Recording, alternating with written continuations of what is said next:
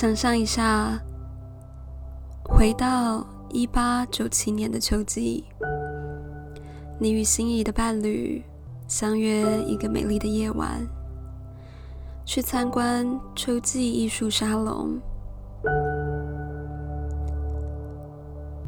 在巴黎的大皇宫，有许多当代的权贵、银行家二代，还有到处走着的评论家。聚集在一起，在各个角落决定艺术品的未来。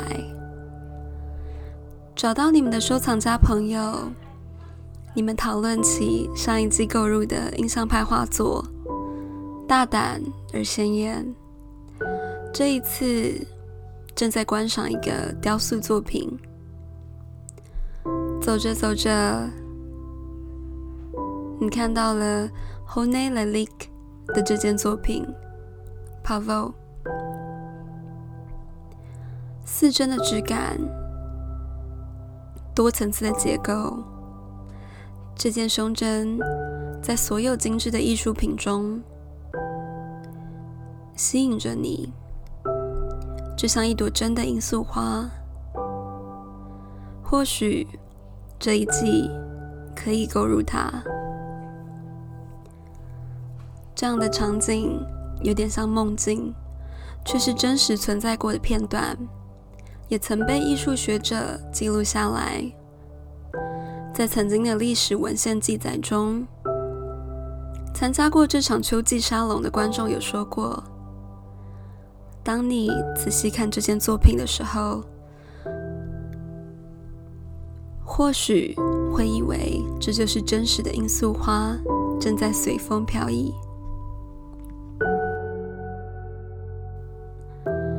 Bonjour, welcome to Le Café Point。在这里，我们用一杯咖啡的时间，听听有关巴黎与艺术、文化与它和它之间的故事。今天选择 Double Shot Espresso，纯粹的咖啡多了一层苦涩的冲击，就像十九世纪末艺术家。面对工业革命，在这些动荡的政局中，试图改变生活、改变创作，伴随而来的，只是需要更多的力气去适应的苦涩。这件罂粟花胸针，在盛开的背后，又有什么样的色彩记忆？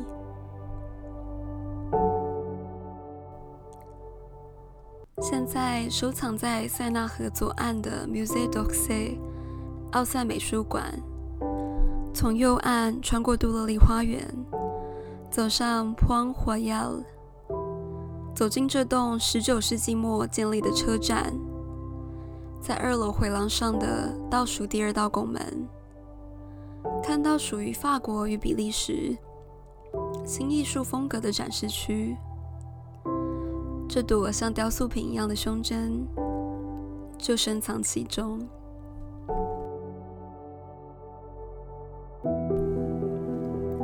L'Art Nouveau 新艺术风格创作的精髓在于对社会与生活的理解。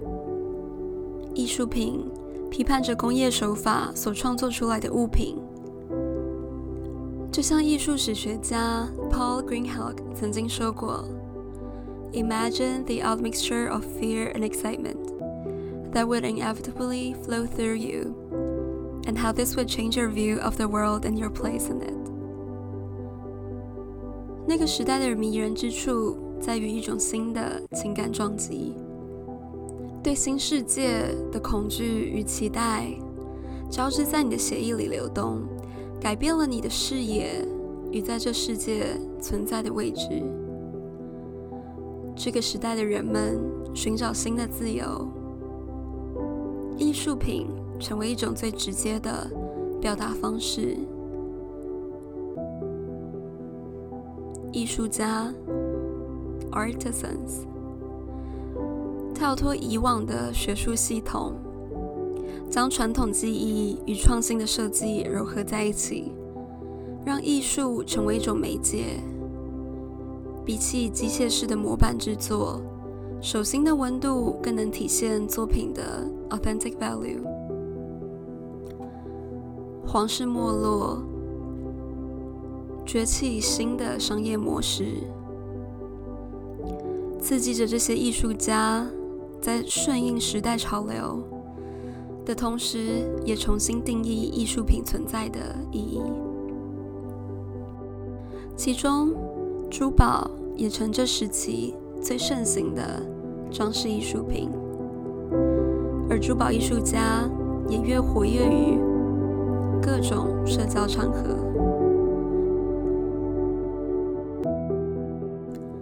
这件在二十世纪末被收藏的胸针，用罂粟花作为灵感，用三种极致工艺，把自然的真实感做出来，营造出一种似真似假的氛围。由我最喜欢的珠宝艺术家之一 h o n e Lalique 所创作。这朵胸针的面积或许比拟于真花，花的根茎与花瓣共长二十三点五公分。从钻石的雌蕊为中心，盛开的花瓣直径十点五公分，整体结构趋近于建筑般的立体。花瓣的纹理脉络，用半透明珐琅描绘。古典的传统技艺搭配新的尝试，是这个时期珠宝的特色之一。著名的艺术家 Emile Gallé 曾称赞 Lalique 为现代珠宝的发明家。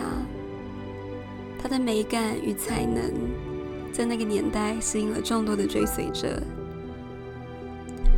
作品一直不断突破，寻找新的刺激。这件作品其实是我看过他最含蓄的作品。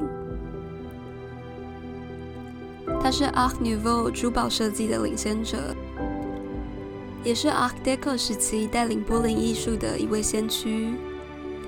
作品在不同时期都把当时的风格演绎到极致，所以在我看来，与其说他是艺术家，倒不如说他是一位商业奇才，能适时的抓住时代的潮流。这个胸针的亮相也让他的名气更上了一层楼。在大自然界里的罂粟花，通常都是鲜艳的色彩。大红大紫，吸引那些昆虫、蝴蝶。莱利克用了另外一种色感质地，去描绘那种强烈的吸引力。在一八五四年，日本开国，有大量的日本创作传统画作与木板画流传到欧洲的上流社会。为艺术创作增加了许多素材。这个受日本风格影响的元素，Japanism，将日本艺术品上内敛的色彩选择，还有强调和谐构图的元素，加入西方艺术品的语境当中。莱利克也是这种风格的爱好者，出生在法国乡下。他最常做的事，就是在家里的庭园下写生，细致的描绘那些花草的形状与色彩。所以，在这个时代，他的热爱有了一个新的舞台。新艺术风格时期的艺术家追求新的美学语言，一种强烈表达自我的欲望。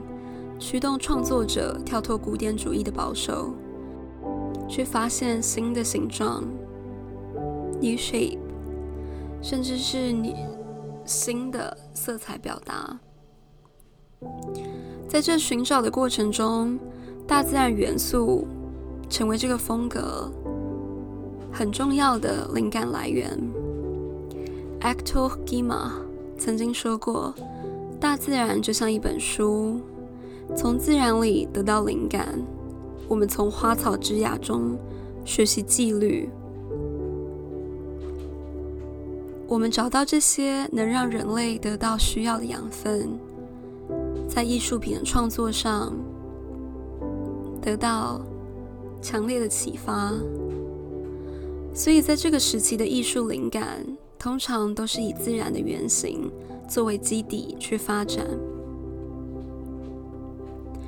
莱利克用这个胸针很好诠释了这样子的元素。颜色描绘出形态，技法去还原了罂粟花的生命力。他利用 Renaissance 时期传统工艺技法 Cloisonné，跟后来再改良过的 Plicajour 两种技艺去搭配，用铜线勾勒出花瓣的形状。在一格一格的经络上注入半透明珐琅，渐层颜料是经典的 Cloisonné 技法，再加上用 Plicajour 制作方式，具备的花架让自然光能透过去，花朵的生命纹理变得清晰，让整件作品看起来更贴近真实。雄蕊与雌蕊分别用黑色不透明珐琅。与白钻镶嵌，不同长短的面积高度，加深鲜明的层次质感。与其说 Pavo 是个胸针，不如说它是件雕塑品。或许风流的艺术家，在美感的敏锐度上有超乎别人的细心。简单的形态，用古老的技法，可以设计出当时最时尚的艺术品。表现出真正的抛开一切去追寻自由的野心，将新艺术风格的精髓在这件小小的装饰艺术品中得到释放。珠宝本身只是饰品吗？还是只是装饰在身体上的一个时尚单品？商业价值或许只是它的一个面相。抽丝剥茧的去看它。会发现各种珠宝的存在都有用不同的解读。这件作品从创作者胸针形状、那个时代的人文风情与创作工艺，展现出珠宝的多面性。这些东西是我在巴黎除了友情之外收获最宝贵的思考印记。对于文物的敬畏。回到他们的时空，找到你最向往的故事。我是 Celia，旋转、跳跃、闭着眼也能走到下一个舞步。法国的芭蕾舞好像永远值得期待。下一杯咖啡，听听有关法国芭蕾的野蛮生长。A bientôt pour un prochain café.